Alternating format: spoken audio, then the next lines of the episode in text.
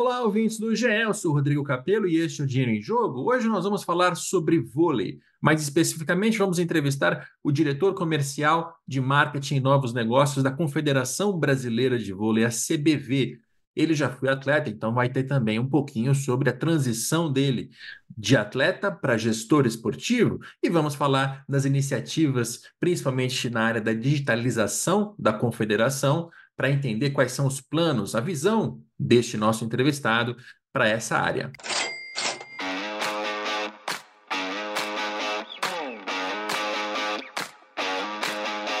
Agora nós vamos conversar com o Henrique Neto, ele é diretor comercial de marketing e novos negócios da CBV. Tudo bem, Henrique? Tudo bem, Rodrigo. Grande prazer falar, reencontrá-lo, na verdade, falar com você e reencontrá-lo. É verdade, é um reencontro porque o Henrique eu conheço desde que eu era máquina do esporte lá em 2010 e não sei se em 2010 você estava na CSM, acho que não. Mas eu te conheci na CSM, se você não é, me falha a memória. Foi com os projetos de sócio torcedor. Na verdade, eu acho até que você, você já tinha saído da, da máquina do esporte e indo, ido para Globo já. Você é tinha, verdade. Você tinha uma, um, um, blog, uma página, enfim, uma coisa na Globo, no, no, no Globo.com. Era isso? Não foi isso? É, é, é. E, e, na época negócios também talvez tenha sido por ali. Eu não sei, cara. O tempo já faz bastante tempo. Mas esse, esse é o ponto. Tempo.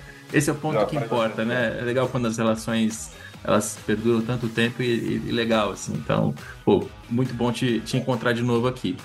E a gente vai falar muito sobre vôlei nessa, nessa experiência, mas para quem não conhece o Henrique, é, eu citei aqui já da CSM, que é uma agência de marketing esportivo, ele ficou lá de 2012 a 2017.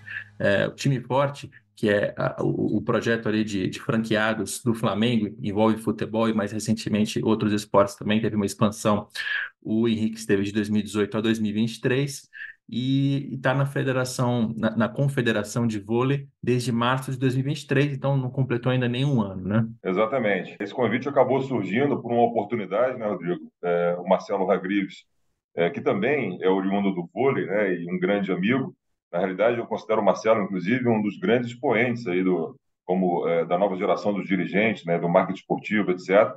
É um cara extremamente capacitado, jogou voleibol, é 10 anos mais novo do que eu, mas a gente já tinha duplado né, no, no projeto de sócio-torcedor do Botafogo, é, lá atrás ainda, enquanto enquanto Golden Goal, né, depois virou é, CSM, né, com os ingleses comprando 60% do capital da, da, agência de marketing esportivo local aqui nossa, e o Marcelão estava na época na Ambev, e nós fizemos lá né, o, o plug né, do, da rede né, de descontos da Ambev, que chamava o Movimento por um Futebol Melhor, dentro dos programas de sócio torcedor. E o Marcelo era, era na, na, na, época responsável pelo, pelo Botafogo. E o Botafogo foi o nosso segundo, nosso segundo projeto né, na, na Golden Goal CSN. Ele começou com Nação Rubro-Negra, então eu me considero um dos pais da Nação Rubro-Negra. A gente começou aquele projeto ali em 2013, né, e logo na sequência veio o Botafogo, depois o Fluminense, depois o Sport Recife, Goiás, Sampaio Corrêa, e a coisa é, deslanchou. O Marcelo, depois da Ambev, é, foi ainda é, Maracanã, esteve também é, na Effect Sports, né, junto com, com o Pedro Monteiro, e depois veio para a CBV. Ele acabou recebendo uma, dois anos depois de CBV, ele acabou recebendo uma, uma, uma proposta para ir para a Volleyball World, que é um, é um, é um carve-out, né, um spin-off da Federação Internacional para cuidar é, de direitos, né, de propriedades de marketing é, e mídia né, da, da, da, da Federação Internacional é, que fica sediado lá em Lausanne, né, na, na, Suíça, e surgiu a oportunidade né, de eu voltar para a CBV. Na realidade, Rodrigo, nem sei se você sabe disso, mas quando eu fiz a transição de carreira, né, eu, eu, eu parei de jogar muito cedo, né, joguei a minha última temporada, joguei a primeira Superliga, que está fazendo 30 anos esse ano. É, já estou denunciando, inclusive, minha idade aqui, né? Mas é, eu parei de jogar na temporada 95-96, né? Entrei na faculdade e me formei no final de 99. O meu primeiro, o meu primeiro emprego foi na própria confederação, né? Há vinte e tantos anos atrás. E estive aqui inicialmente, foi uma grande escola para mim. E agora pude voltar aí nessa oportunidade surgida a partir da, é, da transferência do Marcelo para a Volleyball World e um convite do próprio Radamés Latari, que hoje é nosso presidente, e me conhece desde sempre, né? Desde que eu eu, eu frequentava ali as categorias de base, seleções de base, tanto do Rio quanto a, a, as brasileiras. E estou aqui na CBV de volta desde, dois, desde o ano passado, né, de março do ano passado, Estou aí prestes a completar um ano ainda. Muito legal. Marcelo Hargreaves, a gente entrevistou ele aqui duas vezes. Uma foi quando ele tinha acabado de ser contratado, então ainda era um podcast de planos, projetos, o outro um ano depois, quando ele já tinha executado muita coisa, e a gente, estou sentindo que a gente vai fazer a mesma coisa contigo, assim, você tem quase um ano, então essa é. primeira vai ser assim, de, de, do que você já fez, mas do que se pode fazer, de, de potencial, de, e daqui a um ano eu volto para te cobrar para ver se está se tá rolando. E esse... Maravilha, é um prazer. Esse contexto que você trouxe, eu até vou abrir um parênteses, porque eu acho que é uma questão interessante. Você foi atleta profissional do Banespa entre 90 e 93, depois do Olímpicos Telesp de 94 a abril de 96.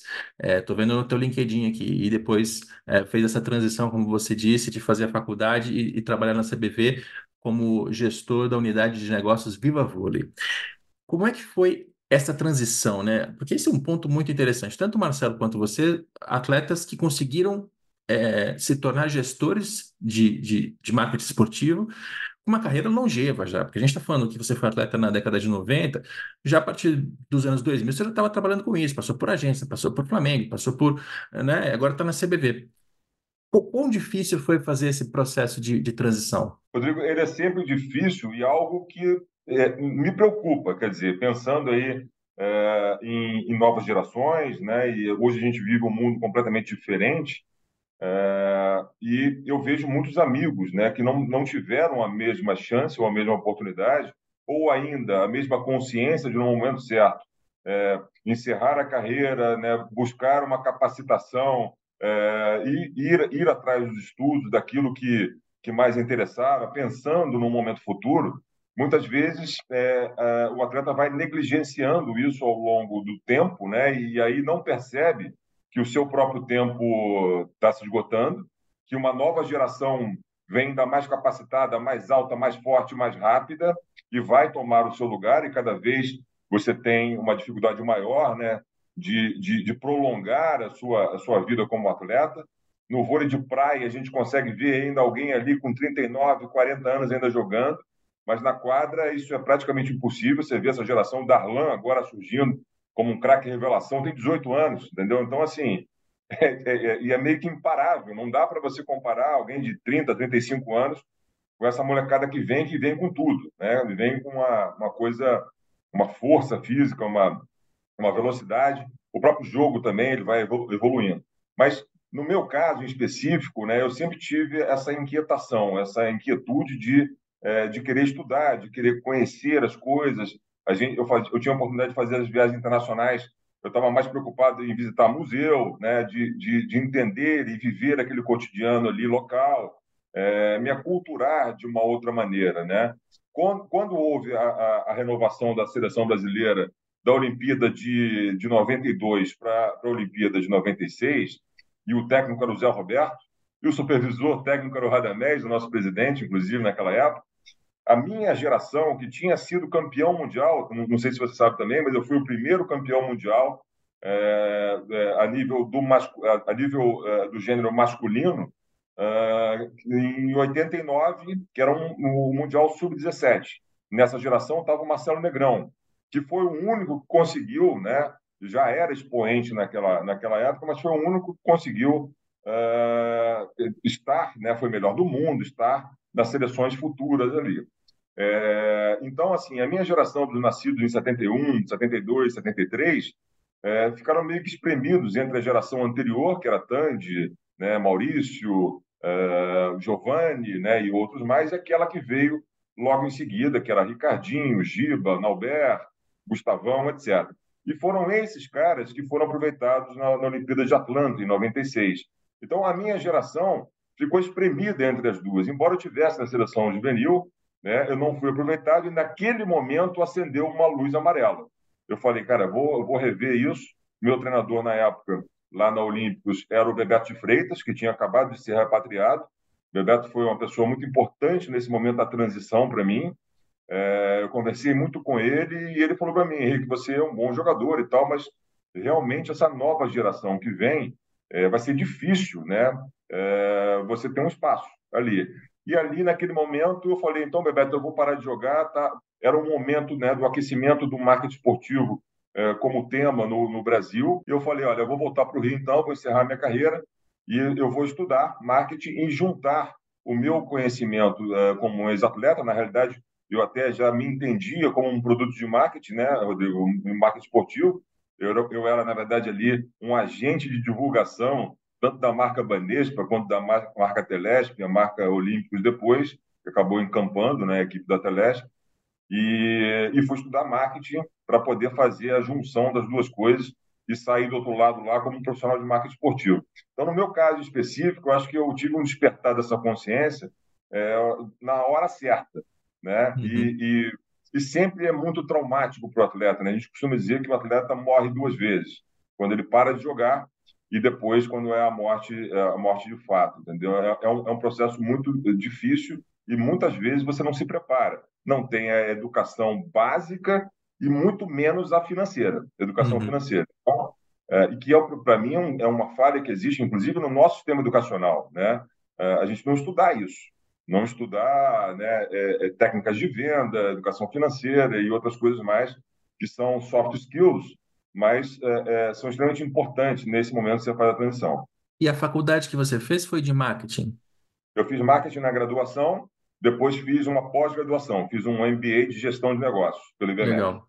Você diria que para um atleta que está hoje nessa situação, fim de carreira, ou então já percebeu, como você tinha percebido naquela conversa com o Bebeto, que, olha, está acabando, tem que fazer uma transição. Você diria que esse é o melhor caminho até hoje? Eu acho que sim, Rodrigo, eu acho que sim. É o, é o melhor caminho. É, não é fácil fazer isso, né? Esse despertar da consciência e essa e, e, a, e a admissão, né? Você admitir que realmente o teu tempo passou ou está acabando e, é, e, e, você vai ter que fazer uma outra coisa, é algo que você precisa trabalhar muito né, na sua cabeça e, e, e realmente ter coragem de fazer e tentar acertar o, o, ser o mais preciso possível em relação a esse timing. Né? O que eu vejo é que muita, na maioria das vezes, quando esse despertar acontece, já está meio tarde. Né? Uhum. Né? E aí é difícil você se recolocar, né? Muitas vezes você vai para a opção mais óbvia, que é tentar fazer um, um, um curso de treinador e dar uma sequência dentro do, do, próprio esporte, dentro do próprio meio.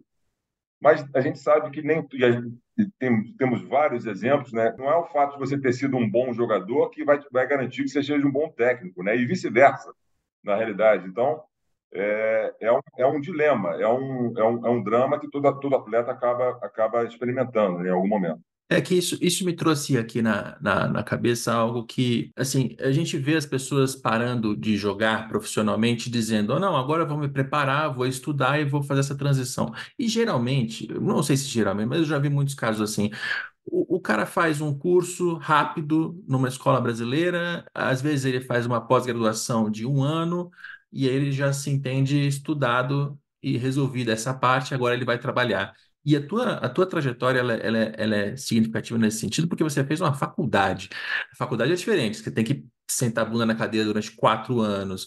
E, e, e é quase como fazer um downgrade na sua vida, porque pô, você já, já era atleta, já tinha dinheiro, já, já, você já tinha uma vida consolidada, e você tem que voltar para a sala de aula para um curso longo, né? Para um curso que tem, sei lá, quatro anos, geralmente. É, é, é. Então, assim, são quatro anos de estudo, com TCC, com um monte de tarefa, com atividade e tal, que, que é uma certa chatice, mas que leva um tempo e, e, e, te dá uma base, né? Porque é óbvio que você vai nesse processo voltar no Kotler, nos 4 Ps, nas coisas, do, nas coisas muito básicas do, do marketing. Taylor, Paiol. É, então. mas, mas, essa, mas essa teoria te dá a base para trabalhar depois, sabe? E é, e é algo que é, eu não sei se você absorve num curso rápido ou mesmo numa pós-graduação de um ano, que não dura um ano, porque eu também fiz a minha e ela não durou um ano, demorou, demorou uns oito meses, assim. É, então, é é, é, é uma. Eu vejo muita gente falando assim: não, não, eu, eu estudei, me preparei, mas o que, que você estudou? Não, eu fiz um curso rápido, três, seis meses eu é. resolvi. Não é, não é, não é bem assim. Faz uma, faz uma diferença enorme. E nessa época, Rodrigo, assim, isso, a gente está falando de, de 96, né? É, nem, existiam poucos cursos de marketing na graduação, se não me, não me engano, na Escola Superior de Propaganda e Marketing, na Faculdade da Cidade, aqui no Rio, que nem existe mais, depois virou universidade, é, e tinha, acho que numa, num outro, numa outra faculdade privada, o curso de marketing na graduação. Era uma grande novidade, né? E não existia o tal do EAD, o ensino à distância, né? Era ali mesmo, era presencial. Uhum. Então você soma quatro anos de faculdade com mais dois anos que eu fiz, também presencial, porque também não existiu o EAD do MBA no IBMEC, né? É um tempo considerável, levando em consideração que até os 24 eu joguei. Ou seja, eu estava me formando ali, ou me capacitando para começar uma vida com 30. Ou seja, de certa forma, tarde. Tá? E eu vivi esse conflito, inclusive, de ter uma vida é, relativamente é, estabelecida, ou pelo menos iniciada como profissional ali aos 18 anos, né? conhecido o mundo inteiro, né? acumulado uma certa riqueza, etc. e tal, passando pelo primeiro casamento, né? meu primeiro casamento foi, foi nesse período, inclusive, aí em São Paulo, e, e, eu cheguei na sala de aula com uma, uma garotada né, que tava, né, tinha sido aprovada num vestibular, não tinha nem o Enem também nessa época, era vestibular puro mesmo, e, eu, e, e com outros valores, né, com outras preocupações, enquanto que eu não tinha tempo a perder. Né? Então, assim, eu acho que foi exatamente no momento que tinha que ser é, certo, né, que me deu tempo nos, nos próximos 10 anos seguintes, né, do, dos 30 ao 40, eu consegui trilhar aí e fazer a fundação daquilo que eu precisava, aplicando os conceitos né, que eu tinha aprendido na faculdade, também na pós-graduação, eh, associadas à questão da experiência eh, de ter sido um produto de marketing esportivo, né, como atleta. E aí eu acho que foi o grande diferencial. Né? Mas é muito complicado saber esse timing, porque você recomeça tudo de novo. Né? E quando você entra na faculdade, eu me lembro que meu pai eh, me ofereceu a casa dele, né, é, o meu quarto sempre teve lá, para eu morar, mas tudo que eu tinha guardado, né, eu investi na faculdade. Quem pagou a faculdade fui eu, né? E comecei a fazer estágio e tal. E, e assim, é, lidar com isso depois de ter sido atleta, né, e, e, e, ter tido alguma mídia, aquela coisa toda, e naquele time que eu joguei, né, Rodrigo, que tinha Marcelo Negrão, Maurício, Tandy, Montanaro, Léo, Amauri, Janelson, o Giovanni tinha acabado de ir para a Itália, era um timaço, né? Reunia ali a, a, geração de prata de 84 com a geração de ouro em 92, né? Então, era um timaço. E a gente né, tava, tava em todas, disputando todos os campeonatos mundiais, etc e tal. E é um choque de realidade. É, é. Você está preparado para isso também, né? E requer humildade, cara. Passar, fazer esse processo do jeito que você fez requer humildade, assim, de, de, de voltar e, e saber que fazer esse curso desse jeito vai te dar a fundação para erguer um prédio mais alto e mais, mais sólido e mais estável, assim. Mas enfim, é, o que era para ser um parênteses deu um papo super bom aqui sobre essa transição que eu acho que é um tema que muita gente, muita gente no futebol, no vôlei, no basquete, né, todo, todo, especialmente aqueles esportes que tem alguma mídia que, que envolve alguma idolatria e fama e exposição, assim, é uma questão mental bem, bem complicada. Um negócio que é interessante aqui, aí já trazendo aqui para a CBV, né, aproveitando o gancho, a gente tem aqui uma parceria que é muito importante para a gente, com a Unicesumar, que oferece, né, na condição do, do EAD, é, diversas bolsas de estudos para uh, os militantes né, do universo do voleibol, que não precisa se limitar aos atletas, pode ser estendido às comissões técnicas e todos aqueles, aos dirigentes e todos aqueles é, que militam aqui nesse universo do, do, do voleibol. Então, isso é muito bacana. E a gente entrega, em contrapartida, à Unicesumar, que é uma parceira oficial da Confederação, uh, propriedades comerciais, de marketing, etc., contra um crédito né, para que seja usado somente nas bolsas. E a gente oferta isso para todo mundo que faz parte desse universo. Essa é uma preocupação muito grande da, da Confederação. Existe um programa estabelecido chamado uh, Jornada nas Estrelas, que visa justamente dar o apoio, inclusive psicológico e tudo mais, para o atleta que está se aproximando do final da carreira, né, no momento de, de, chegando nesse momento que é um momento sempre preocupante da transição, de fato, é onde você encerra a carreira, esta carreira e aí parte para um, um, um futuro, né?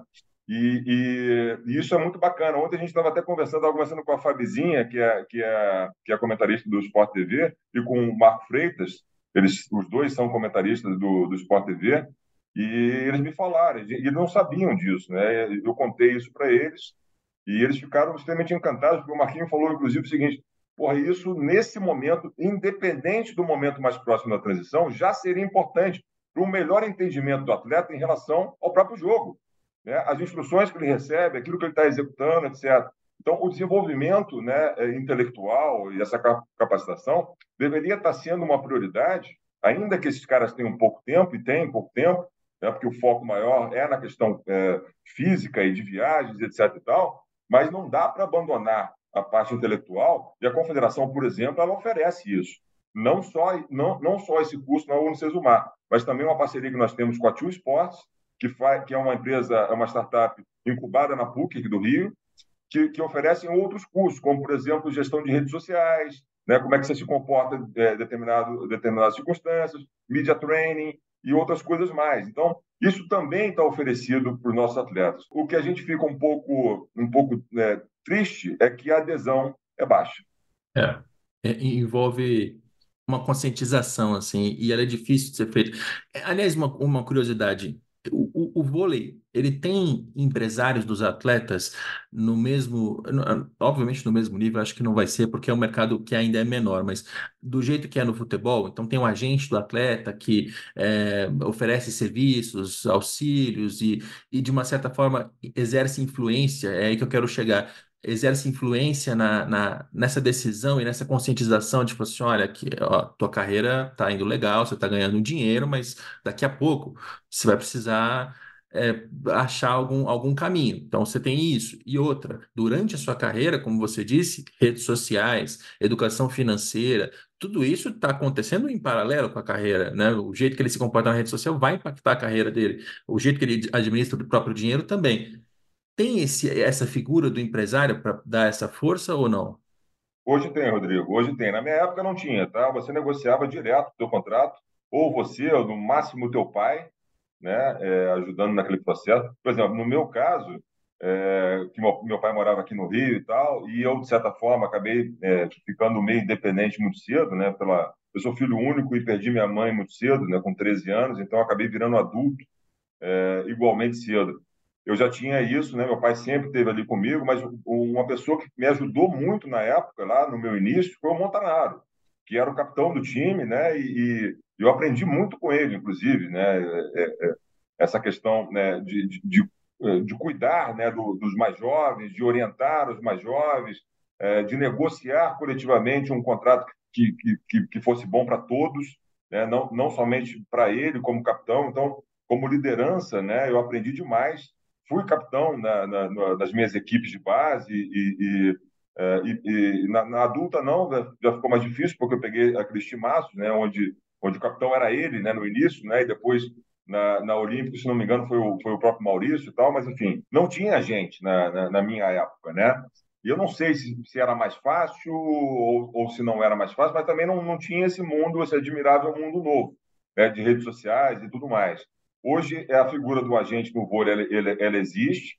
É, eu acho que ela cuida mais do atleta do que é, o agente do futebol, porque o agente do futebol ele é muito mais um intermediário comercial na venda desse jogador e muito menos no trato ali cotidiano.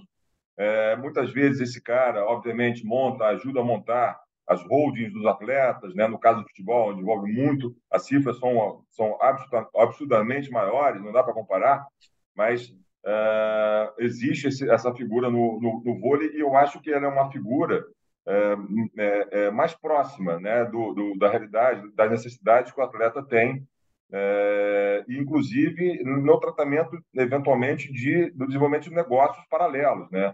Eu estou pensando aqui, me veio na cabeça por exemplo, o Toaldo, não sei se você lembra do Toaldo, jogou era central, meio de rede, é, ruivo, foi da seleção brasileira também, foi do Banespa, né? E hoje ele, hoje ele agencia a Rosa Maria, né? Que joga no, no, no, no Japão, é, que tem seus próprios negócios e tudo mais. Então, ele não atua somente na questão é, comercial, da transferência, né? De um clube ou, ou, de um país, etc. Ele atua também de uma forma um pouco mais ampla, cuidando, ajudando, pelo menos, é, na questão do desenvolvimento dos negócios do atleta e tudo mais. Legal. Quanto mais influências nesse sentido de é, direcionar Acho que ajuda. Mas aí eu te trouxe aqui para falar sobre CBV, a gente tá, o papo é tão bom que ele vai rolando e, e, a gente vai, vai passando por outros assuntos. Eu abri o site da CBV e, e eu agradeço porque quase que a pauta ela, ela vem num pop-up que é Bem-vindo ao mundo digital do vôlei Brasil. Ah, garoto! Esse, esse pop-up, ele, ele, ele me diz, ele me dá tantos assuntos para falar contigo que assim, a pauta está pronta ali. Então, e foi intencional, Rodrigo.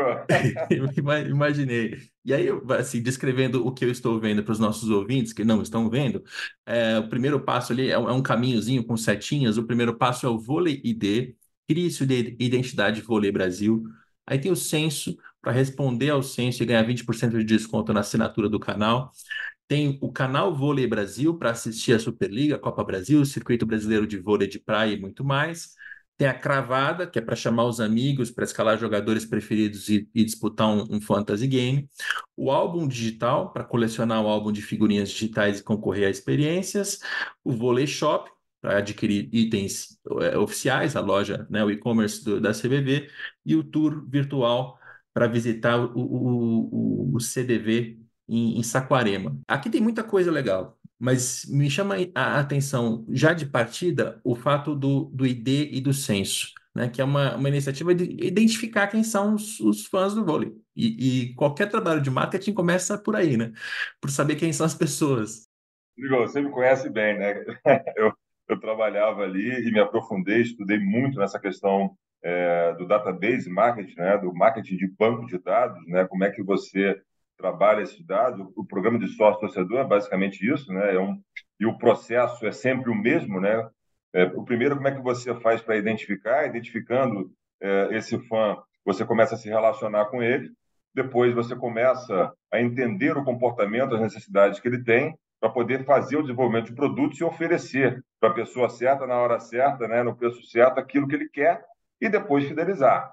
Na verdade, é sempre esse processo seja num programa de assinatura de, de relacionamento, um programa, um programa de sócio-torcedor, que tem muito a ver com o match day, né, com a questão do jogo em si, que o que é um problema para a gente aqui, porque na realidade a seleção pouco joga no país, então você não consegue né, ter aquela frequência, né? e aí você tem os três pilares de recência, frequência e valor. Né? Quando você cobra uma mensalidade, você precisa entregar todo mês uma série de coisas. Quando a gente fala de um projeto como o Sócio Torcedor, que você sabe muito bem como é que funciona, a gente que me acompanhou é, no desenvolvimento disso no, no próprio Nação Rubro Negro, depois nos outros clubes, é, é, algo, obviamente, que eu quero fazer, mas adaptado à nossa realidade. Tá? O ID único, é, o, o Vôlei ID, que a gente chama aqui, qual que é o conceito dele? Vamos fazer uma metáfora aqui. Ele é o gov.br. Tá? A partir desse cadastro único, você consegue acessar todos os outros produtos. E com isso, obviamente, eu estou construindo a base de fãs do voleibol brasileiro. É, é, um trabalho em parceria com a Fanbase, né, que também é uma, uma referência na gestão de bancos de dados. É, e o que, que é o Vôlei ID? São os dados básicos né, desse, desse nosso fã. Então, é nome, basicamente nome, e-mail e telefone. É, depois que ele faz esse cadastro, né, e aí eu tenho a oportunidade de, de fazer esse cadastro, uh, em vários canais diferentes, tá? Pode ser no site, mas também pode ser no app. Não o app que está hoje, que está hoje no ar. E aí, em primeira mão, eu estou te dando aqui, nós estamos desenvolvendo um super app. E o super app, ele tem, além do vôlei ID, a possibilidade de se cadastrar nessa base de fãs uh, do voleibol, ele vai ter a possibilidade né, de é, é, ter as ofertas primeiro, a régua de relacionamento no CRM vai ser com o post message, message não precisa ser mais por e-mail. A gente está fazendo, está construindo é, de maneira que ele possa resolver e consumir o vôlei tudo ali dentro. Então, a gente vai é, embarcar o, o, canal Vôlei Brasil, a gente vai embarcar o Cravada, que é o nosso fantasy game, e eu vou te explicar exatamente a estratégia de, de cada um deles aí. Uh, e nós vamos ter uh, o, o, que a gente chama de Volley Pay, que na verdade é a carteira, é o wallet do cara, onde com um clique ele vai comprando e vai consumindo, o Volley Shop também ali dentro, com os produtos licenciados. Então, é tudo uma engrenagem que se conecta. Tá? Então, é, do ponto de vista do, do, planejamento, de como eu pensei esse, esse ecossistema, vamos dizer assim, né, nesse mundo digital do vôlei, ah, e um detalhe, eu acho que só nós temos isso, tá?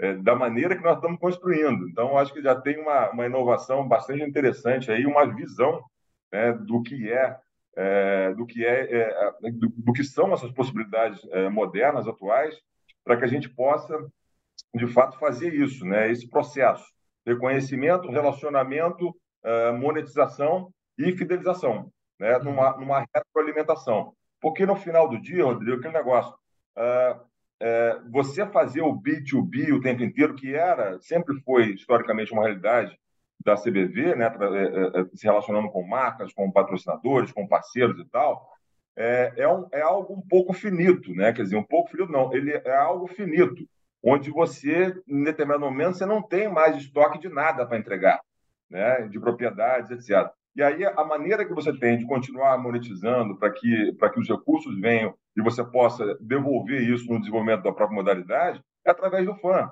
Não uhum. tem jeito. E você tem que conhecer esse cara. Então, o Voleedi tem esse propósito, tá? De você fazer o cadastro, entrar para nossa base de dados. Hoje são quase 500 mil nomes, tá? Num trabalho que começou lá com o Marcelão, inclusive. O Marcelão tem esse alinhamento comigo, né? De ideias comigo desde sempre.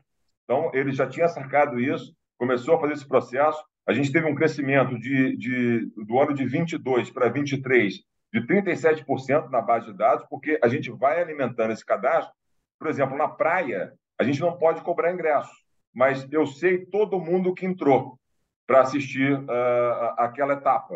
A gente tem nove etapas no circuito brasileiro que, vai, que vão rodando o país inteiro, como se fosse um circo do voleibol, né? um caminhão que chega lá, que monta na, na, no final de semana anterior para no, no, no, final de semana seguinte ter os jogos finais, começando o torneio na quarta-feira. Então, todo mundo que passa por ali, a gente tem uma média de 5 mil pessoas por etapa em cada praça, eu sei quem é, porque ele é obrigado a entregar esses dados para a gente acessar a no, a nossa, o Boulevard e a nossa arena.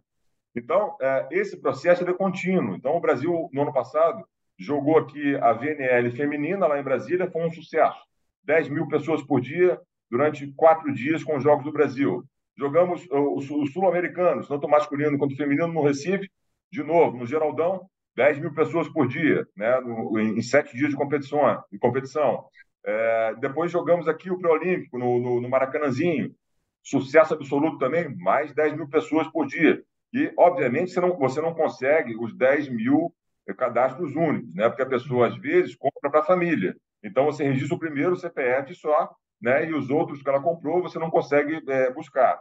A gente também já está olhando para isso. Está tá dando um jeito. Como é que faz? Existe um negócio chamado Gigafans, eu não sei se você conhece isso, né? É um, é, é um software que, na realidade, tira uma foto da arquibancada em altíssima resolução e aí, gamificando a história, você diz o seguinte, ó, você faz uma comunicação direta e diz, ó, você estava no jogo tal, se procura na arquibancada. Aí o uhum. cara vai procurar, e tem aquela coisa da vaidade, né? Todo mundo quer ver. E aí se localizou, ele vai ele dá um super zoom. E aí, nesse momento, para ele poder fazer qualquer outra coisa, por exemplo, compartilhar na rede social, mandar para a família dele e tal, ele deixa para mim o dado. Então, muitas vezes, nós vamos conseguir pegar aquele que o papai comprou. E o vôlei tem muito disso, né? Que é o, é o, é o Family and Friends, né? É, é, um, é uma modalidade, um esporte que a família né, consome muito. É, então, a ideia é essa, né? O, o, o Voredi, a gente capta esse cadastro, é um cadastro básico, e aí eu convido esse fã para responder o censo. O censo tem todas as informações que a gente precisa para a gente trabalhar aqui, tanto a prospecção de mercado, né, em relação a novos patrocinadores, novos parceiros, porque a minha cabeça, né, você também sabe disso, é sempre como é que eu ajudo ele a vender. Não é só a entrega da mídia espontânea, da exposição de marca, né, do, do, daquela coisa mais tradicional do marketing esportivo do passado, que muitas empresas ainda olham para isso, né, e somente para isso. É, e não deixa de ser importante, é importante. Mas eu preciso, né, a minha inquietude aqui é entender como é que eu ajudo ele, ele, ele calcular o retorno sobre o investimento, o ROI dele. Uhum. Não só o retorno sobre objetivos, que seria o, o ROO, né, que é muito usado no, no marketing esportivo. É, porque esse é fácil, você pega lá o relatório da Ibope Repucon, etc., e você vê lá, pô, investir tanto, tinha um retorno 70 vezes maior. Ok, mas o que, que isso gerou, de fato, em vendas para você? Então, eu, eu, eu sempre tive essa inquietação de, de, de, de, ir além, né, em termos de marketing esportivo. Então, quando eu pego o censo, que é, o, que é um banco de dados extremamente enriquecido, eu sei o, o, o, o share of mind do cara em determinados segmentos que eu que estrategicamente são importantes para mim. Então, eu sei qual é o banco de preferência do cara, eu sei qual é a marca do, do automóvel que ele, que, que, ele mais gosta. Então, você começa a trabalhar o share of mind e o top of mind. E aí, quando você vai ao mercado para buscar as parcerias, etc., você vai de, de forma mais precisa, porque numa segmentação, essa marca vai ter a oportunidade de, de fazer aquilo, oferecer o produto certo na hora certa para a pessoa certa, o cara que está mais propenso. E você não vai inundar o cara com comunicação, aí você faz todo o processo de, de, de, de clusterização, de segmentação, e, e, e, torna a coisa mais eficiente. O estado da arte disso é o tal do, do, do, do market one-to-one, né, onde você vai individualmente né, traçando o teu perfil, não, Rodrigo é assim, é assim assado, e, e, e, a chance de êxito para que você compre, ela aumenta muito. Uhum. Né? Então, não, nós não chegamos lá, estamos muito longe, mas essa é a ideia. Tá? Então, o censo é isso. E no final, e a gente gamifica o, o censo, tá, Rodrigo? É legal para caramba. É, o primeiro bloco é o primeiro set, depois o segundo set, terceiro set, e são blocos diferentes. Depois, se você tiver uma oportunidade, dá uma experimentada lá.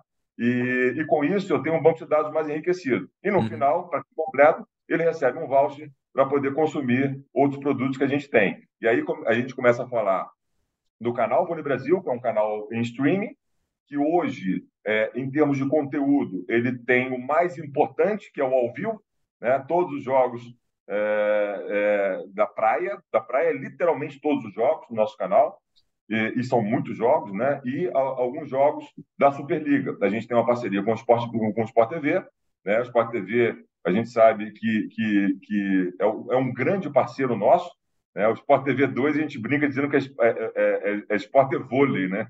Sport TV 2, ele passa vôlei o dia inteiro. E, e, a gente, e a gente também tem a transmissão no nosso canal, mas o nosso canal vai além, tá? A gente transmite é, o, o, Campeonato Brasileiro de Seleções, que, são, que é, que, é, o brasileiro das federações, Rio de Janeiro contra São Paulo, contra Minas, contra Rio Grande do Sul e assim por diante. a gente, é, é e vai ser, na verdade, é uma novidade para esse ano, né? a primeira vez que a gente vai transmitir, e como a gente tem essa coisa do Family and Friends, é muito bacana, porque eu, por exemplo, quando jogava esse campeonato, esse campeonato brasileiro de seleções, meu pai não conseguia ver, né? Porque estava jogando lá, não sei aonde, né? Ou em Vitória, ou, ou em Recife, enfim. É, e a gente agora com a transmissão vai suprir isso aí. Categorias de base, jogos do Brasil no categorias de base também é bacana. Então, o ao vivo a gente tem. O que está faltando é desenvolver a outra parte, que seria podcasts, programas, programetes, documentários, né? E assim por diante. Mas ainda assim nós já temos, né? Nosso canal de streaming é, e que ele é muito importante para a gente. Com assinatura, tá? O, o, o, o nosso fã pode pagar R$ 7,90 e assiste ali aquele conteúdo. São mais de 1.500 jogos por ano, tá, Rodrigo? Então, assim, tem bastante conteúdo e a gente tem um, um público muito fiel e muito ávido para consumir. Aí o outro produto, que é muito bacana também, e ele é estrategicamente importante, é o Cravada, que é o nosso fantasy game. Ele uhum. se assemelha muito ao Cartola, e ali você começa a conhecer todos os atletas do voleibol que estão jogando a Superliga, por exemplo. Né? Vai haver, e aí, é igualzinho o Cartola, você manda as suas equipes, a sua liga, é, os jogadores, eles têm, eles têm valores de mercado, né? vão flutuando, etc. E isso para a gente é estrategicamente importante porque eu começo a falar com o mais jovem. É, é, a gente tem mais dificuldade de falar com o jovem hoje, né? entre 18 e 24 anos, porque ele tem muita opção. Né? Então, assim, a gente precisa trabalhar para que o vôlei seja interessante, seja relevante, seja né, atraente para ele, né? seja gamificado e tal. E, e, e, e, o, e o cravado ele cumpre muito bem esse papel. Né? A gente tem tem alguns dados aqui que são extremamente interessantes. Eu sei que você gosta de dados. Deixa eu abrir uns dados do Carvalho aqui para você, você ficar sabendo. Enquanto, enquanto você abre, eu vou aproveitar essa, essa, essa pausa para a gente falar um pouco da, da parte financeira aqui, porque eu gosto do pragmatismo de quando você me explica essas questões todas, porque você está dizendo, olha, tem o censo, tem a identificação, tem os eventos, tem o Canal Brasil, tem a transmissão, tem o streaming, tem o Fantasy Game, e tudo isso, no fim do dia, o, o seu objetivo é gerar receita para a Confederação Brasileira de Vôlei, porque é essa receita que vai ser usada para conseguir fazer investimento, para arcar com as despesas operacionais, etc, etc.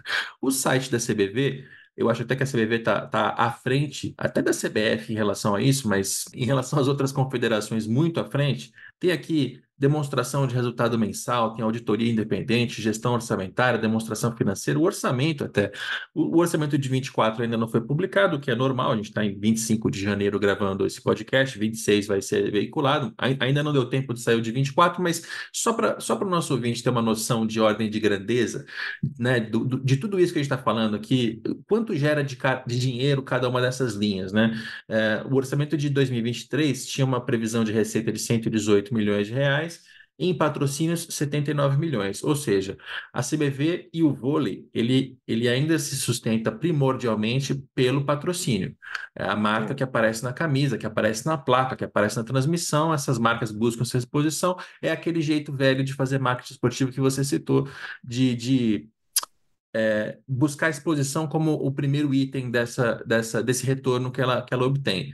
Quando você começa a trabalhar em tudo isso relacionado a identificar o torcedor e poder oferecer para ele o produto ou o serviço do seu patrocinador de um jeito mais preciso, você vai fortalecer essa linha de receita aqui, porque exatamente, patro... a proposta a proposta é exatamente essa, Rodrigo, é reduzir a dependência da, da verba de patrocínio. Na realidade, as fontes de receita da, da CBV, as principais, obviamente, é, patrocínio, né? mas também tem os fomentos, tem a própria verba que vem do COB, né? tem, tem taxas né, de federações, inscrições, etc.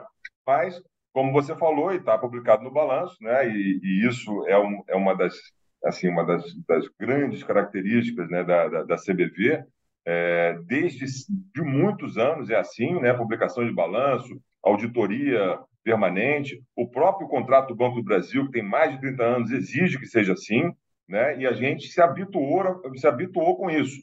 Isso é uma prática de governança, né, de compliance, que já é muito enraizada dentro da própria confederação. Né? E isso acaba nos emprestando muita credibilidade, né? Em todos os nossos processos, inclusive. Então, é, a gente ainda tem muita dependência do, do, do contrato de patrocínio, e isso me incomoda, né? E, sobretudo porque eu sei que a gente tem potencial para poder explorar melhor o que eu estava te dizendo, que é o chamado B2C.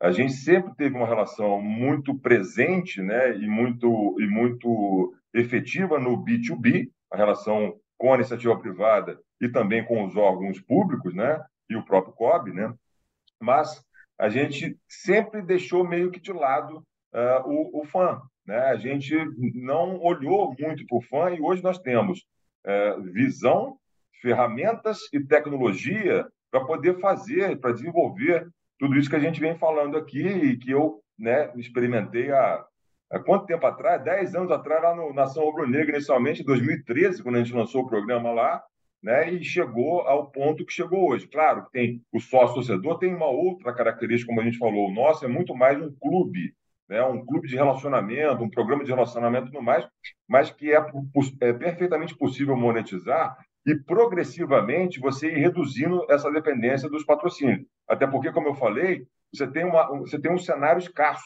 de entregas em contrapartida.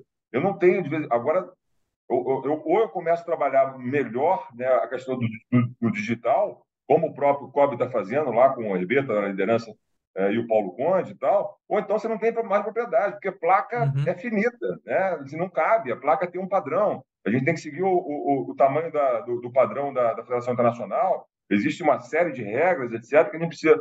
E se a gente não for criativo e não trabalhar é, lá no B2C, a gente vai ter muita dificuldade, inclusive, para nós prospecções, porque a gente vai fechando ali a, a, capacidade de entrega, né, do ponto de vista comercial. Então é isso. Na realidade, a minha missão e a minha visão nesse caso aqui foi essa, né, fazer consolidar esse universo digital onde o principal foco, o target final, é o nosso consumidor, que vai progressivamente mexer esse ponteirinho aí da receita para que a gente possa, é, é, em algum momento, é, ter outras fontes né, e ficar menos dependente daquilo que tradicionalmente sempre, sempre, sempre foi, né, sempre existiu. Só para o nosso ouvinte ter o dado completo, né, você tem que tinha uma previsão de receita de 118 milhões em 2023, 79 patrocínio, 27 convênios e leis de incentivo, 1 milhão e 300 bilheteria, 4 milhões e 100 direito de transmissão, 3.800 transferências e inscrições de atletas, 2.8 milhões outras. É, e aí eu, eu vou tentar usar esses números para ilustrar o que você está me dizendo agora. O seu desafio é não reduzir o B2B, o B2B tem que continuar aumentando, mas aumentar o B2C de maneira que a proporção entre um e outro fique é, mais equilibrada. Mais equilibrado. Exato. Quando a gente olha para para bilheteria aqui, a bilheteria é um desafio grande, né? Porque no, no, no vôlei de praia você já disse que é gratuito. Então, o máximo que você pode fazer é o que você está propondo, que é identificar as pessoas. Porque, no mínimo, você vai ajudar a alimentar aquele banco de dados e isso vai ajudar como um todo em várias linhas de negócios. É, mas mesmo nas outras partidas, né? Partidas de, de, de ginásio, o, o, vôlei não é o futebol. Você não pode cobrar 200 reais né, no ingresso, que, achando que vai encher o ginásio, porque não vai. Assim, essa é a realidade. O, o, Brasil é assim. Então, a linha da bilheteria é uma linha muito difícil de expandir. Quando você olha para o direito de transmissão, esse valor aqui deve ter muito de B2B, né, do Sport TV, é, mas você tem o streaming, que é uma possibilidade. Então, o Canal Brasil, você vai trazer as pessoas para dentro, vai oferecer o conteúdo, ela vai pagar R$ 7,90 por mês, você vai começar a subir essa linha de receita aqui. É, e aí, todo, todo, esse digital vai nesse sentido, né? Se você conseguir fazer com que esse super app tenha muita gente e as pessoas topem gastar uma grana para ter assinatura, é, comprar produtos e tal, cada centavo que você conseguir em cada um desses produtos vai aumentar essa essa linha do B2C. Exatamente. E a gente, de novo, a gente já tem uma base de, de, de fãs, né? uma base de dados de fãs super qualificada. E muitos deles responderam o censo, inclusive. Tá? Isso torna-se ouro, né? quando você sabe o que fazer com esses dados. Né? Nesse trabalho né? de, de inteligência né? de banco de dados, de marketing de banco de dados, como a gente falou. E que o que me, me, me atrai, me, me seduz muito desde sempre, né? Desde 10 anos atrás, mas hoje a gente está muito mais avançado.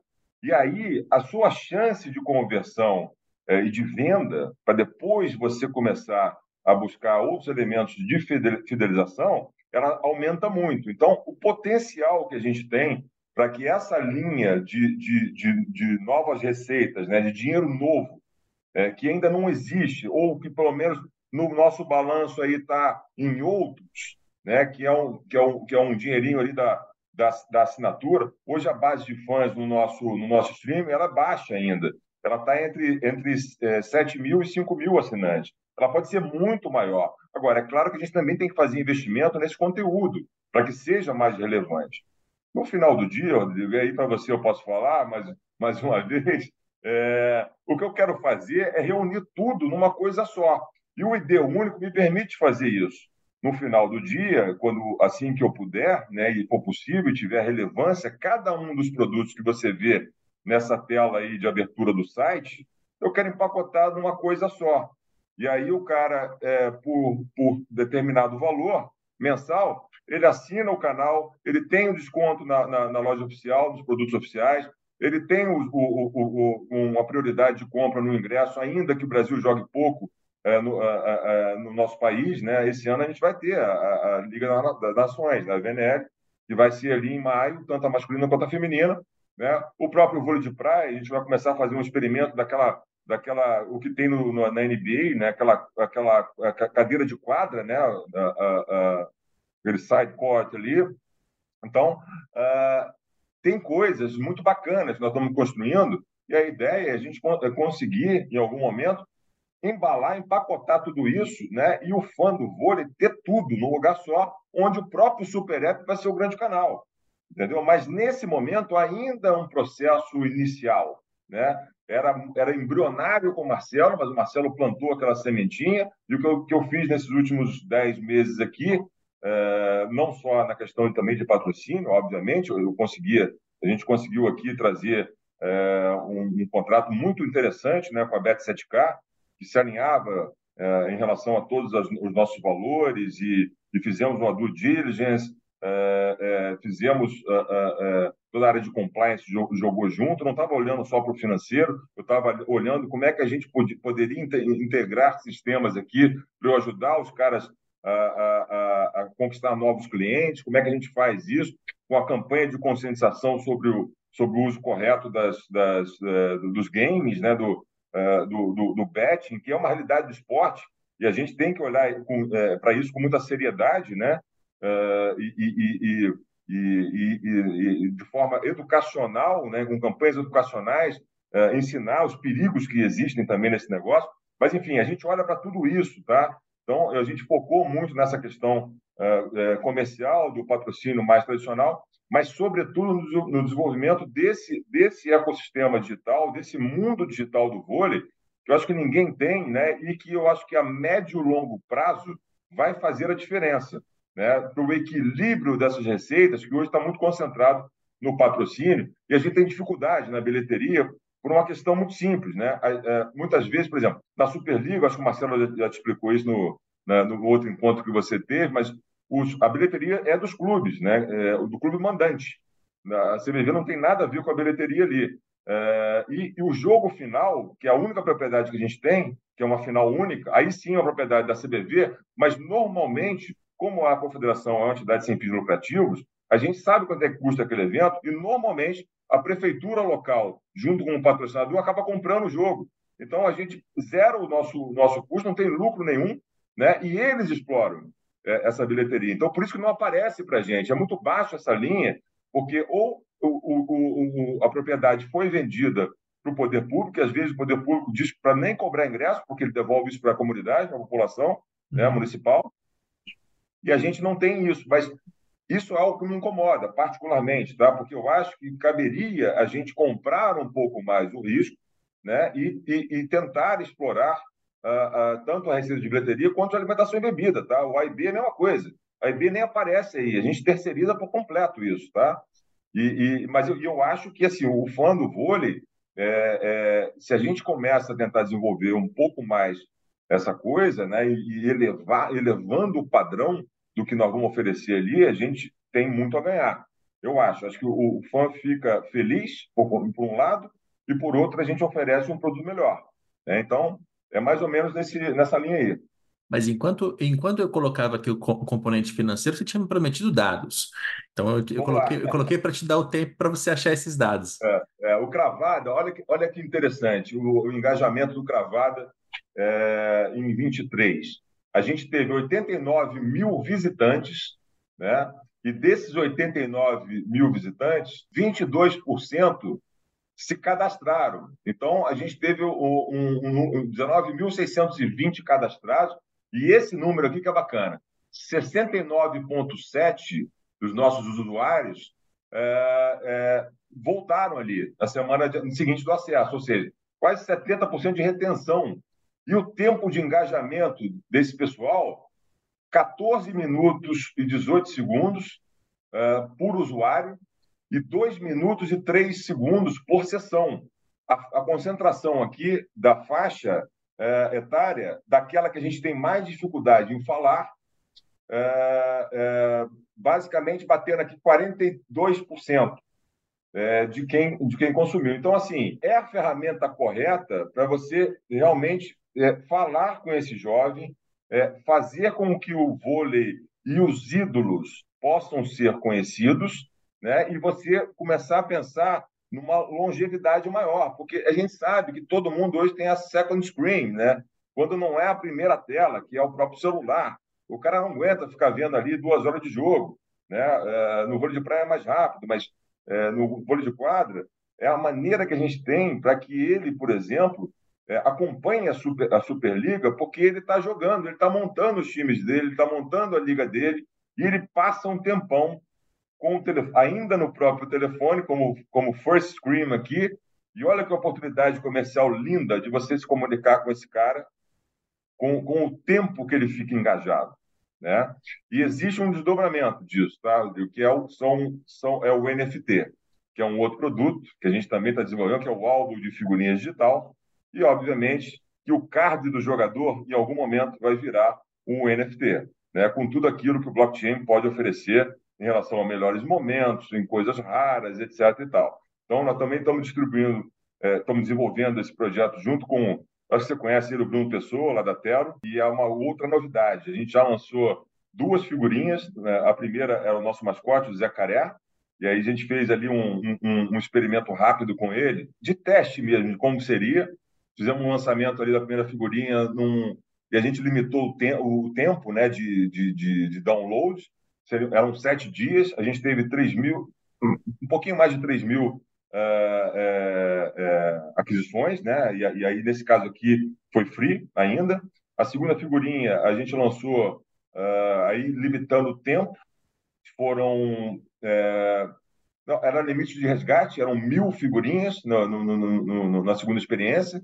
E, isso, e essas figurinhas se esgotaram em três horas e meia, tá? Nós vamos lançar a terceira figurinha agora para o início da, da, do, do, circuito de vôlei de praia, que, é, que vai ser a, a, a, mascote deles. Então, assim, é uma novidade, nós estamos testando o engajamento, né, a aceitação pelo público, mas a gente está muito feliz porque, na realidade, a evolução disso é a gente fazer, de fato, o alvo dos atletas com reversão de parte dessa receita para os próprios, que, no fundo, é o que a gente precisa fazer é, a gente precisa fazer o desenvolvimento da modalidade, né, observando aí é, é, é os nossos stakeholders, que são federações, clubes e atletas. Então, é, nesse aspecto, a gente também começa a trabalhar nesse, nesse, né, é, nesse projeto para que a gente possa gerar uma receita extra para os atletas, né, e pensando, inclusive, na própria na própria transição de carreira, de carreira futura, como a gente falou aqui, tá? Então, é, é isso. E assim, e um outro projeto que, para mim, eu estou levando muita fé esse ano, é o projeto de licenciamento de produtos, que não existia. A gente começou, inclusive, com o próprio contrato da Riachuelo, né, que através e por meio da marca Bodywork, que é a marca esportiva dele, veste as nossas seleções, tanto na praia quanto na quadra. A gente lançou a camisa de jogo, né, num, num primeiro experimento, é, vendeu tudo muito rapidamente, né, e lançamos agora um segundo lote para o Natal, e já vendemos aí é, de uma forma até conservadora, até, até porque a própria Riachuelo precisa testar o mercado e entender como é que funciona esse apetite né, e a dinâmica do, do, do fã do vôlei, mas a gente já vendeu 13 mil peças né, em, em três meses de comercialização. E, e, essa é uma novidade, porque não tinha camisa de vôlei para se comprar no varejo.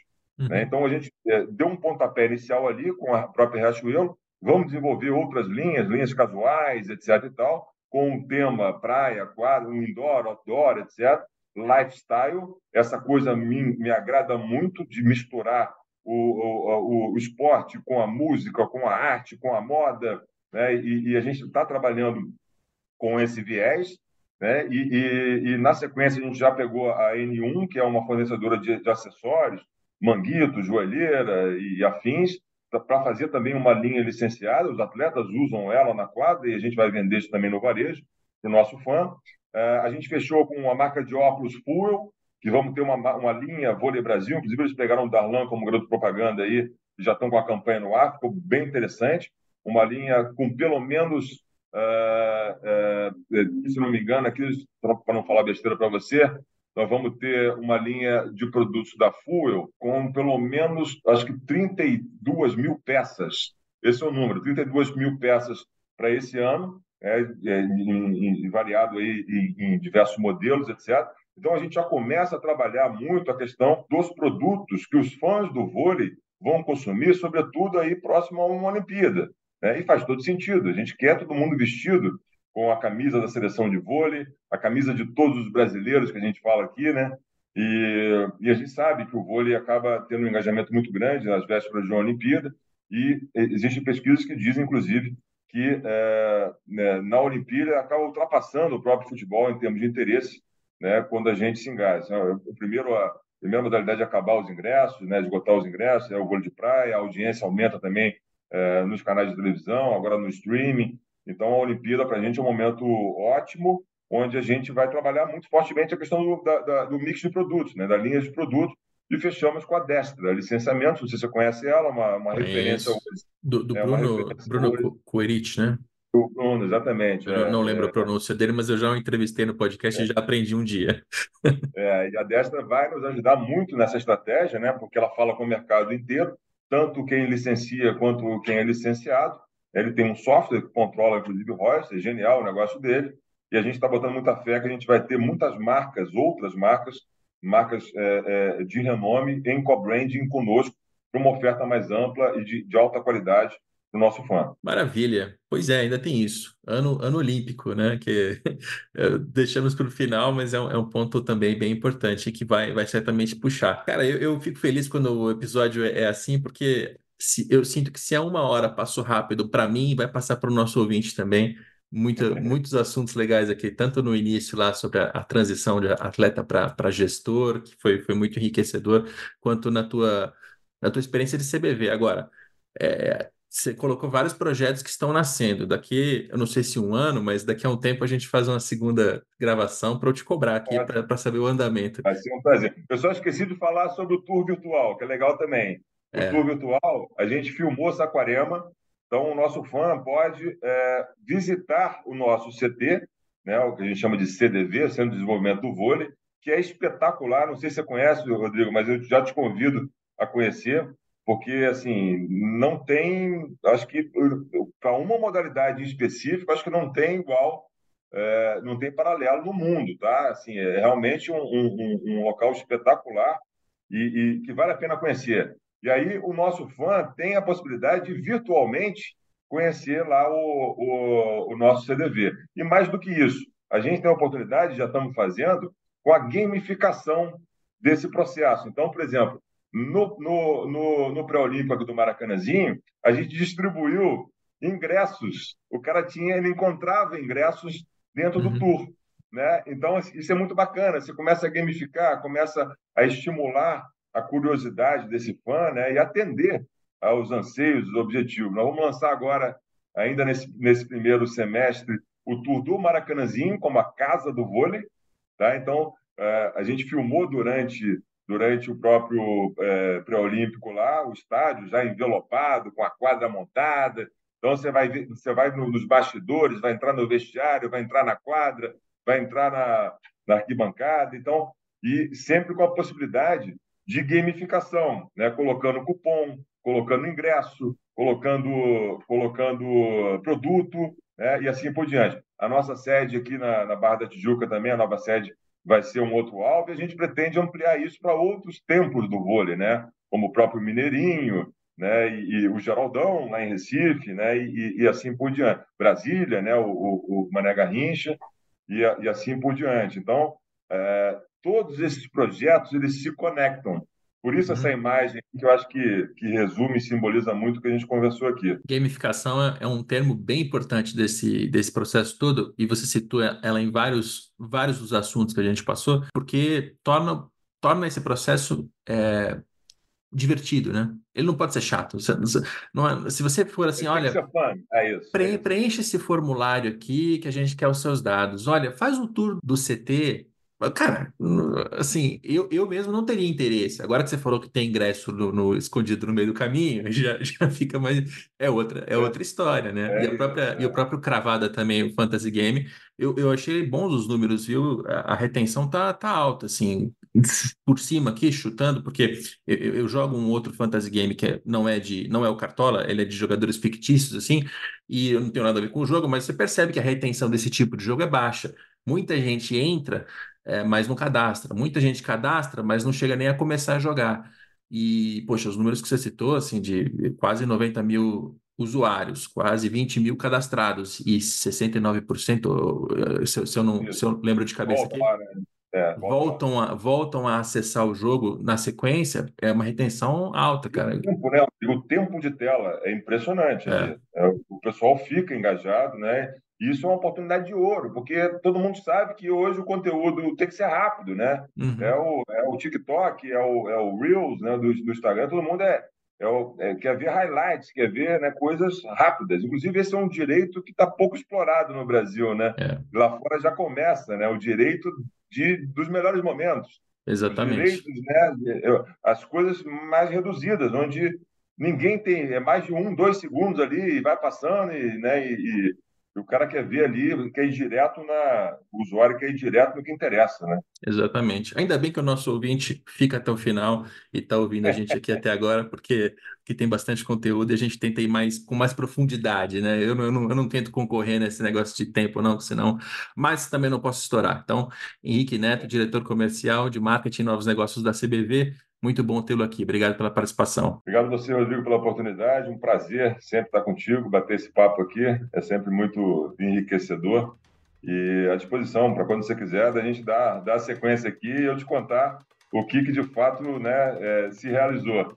Né, do, no, no, aspecto da projeção que a gente faz e da, e da crença que a gente tem de que nós estamos no caminho certo. Maravilha, este é o nosso podcast. Eu fico feliz aqui, orgulhoso, porque às vezes eu me sinto em dívida com o vôlei, com o basquete, com outras modalidades que não o futebol, mas a gente está conseguindo acompanhar é, o que está acontecendo na CBV com, com proximidade. Convido, inclusive, a ouvir os outros episódios com Marcelo Hargreaves, que foram episódios muito bons, e o Henrique volta é, daqui a um tempo para a gente atualizar. A gente tem um novo episódio, episódio inédito, na próxima sexta-feira. Até lá.